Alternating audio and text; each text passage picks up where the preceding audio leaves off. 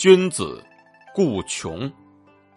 这个典故最早出自《论语·卫灵公》，讲的故事是：鲁哀公二年，也就是公元前四九三年，孔子和他的弟子们几经周折，来到了陈国的国都淮阳。陈潜公呢，久闻孔子大名，就隆重接见了孔子一行。主客在经过一番简短的寒暄之后，孔子一行人便在陈国暂住下来。时光荏苒，转眼间呢，孔子在陈国已经寓居三年。虽然说生活无忧，但却壮志难酬。孔子就开始萌生了去意。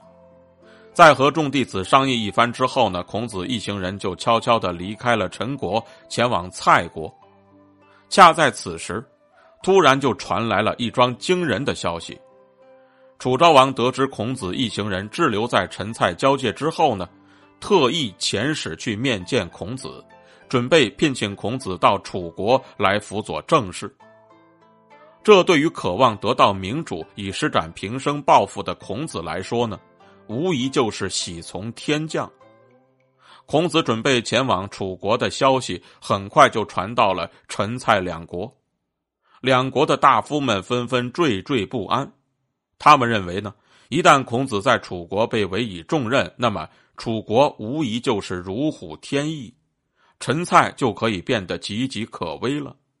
于是呢，他们就指使手下把孔子及其弟子围困在了荒郊之中。如此呢，持续了数日。当时众人随身携带的粮食早就已经吃完了，蒿草野菜也都已经被挖尽吃光了。大家呢，一个个都饿得面黄肌瘦，连走路的力气都没有。一股悲观绝望的情绪呢，就开始在队伍当中弥漫开来。孔子一方面安抚弟子的情绪，一方面呢依旧抚琴吟唱，讲诵弦歌。子路看到同门的师兄弟们，有的扶着车把不断的喘气，有的靠在大树上不停的呻吟，有的感染了疾病躺在地上奄奄一息。更多的人是坐在地上唉声叹气的状况之后呢，再也按耐不住，径直走到孔子跟前，悲愤的问道：“先生，我们自从离开鲁国之后，奔波于宋魏诸国，受尽冷眼，多次遇险，现如今又被困于陈蔡之间，忍饥挨饿，命悬一线。难道说仁德的君子也有走投无路的时候吗？”孔子呢，抬起头来望着子路，以一种从未有过的神情，严肃的说道：“君子处处讲道德，事事讲原则，有所为，有所不为，绝不会为一点蝇头小利而同流合污，更不会为了追求成功而降格以求，所以往往会被社会所不容啊。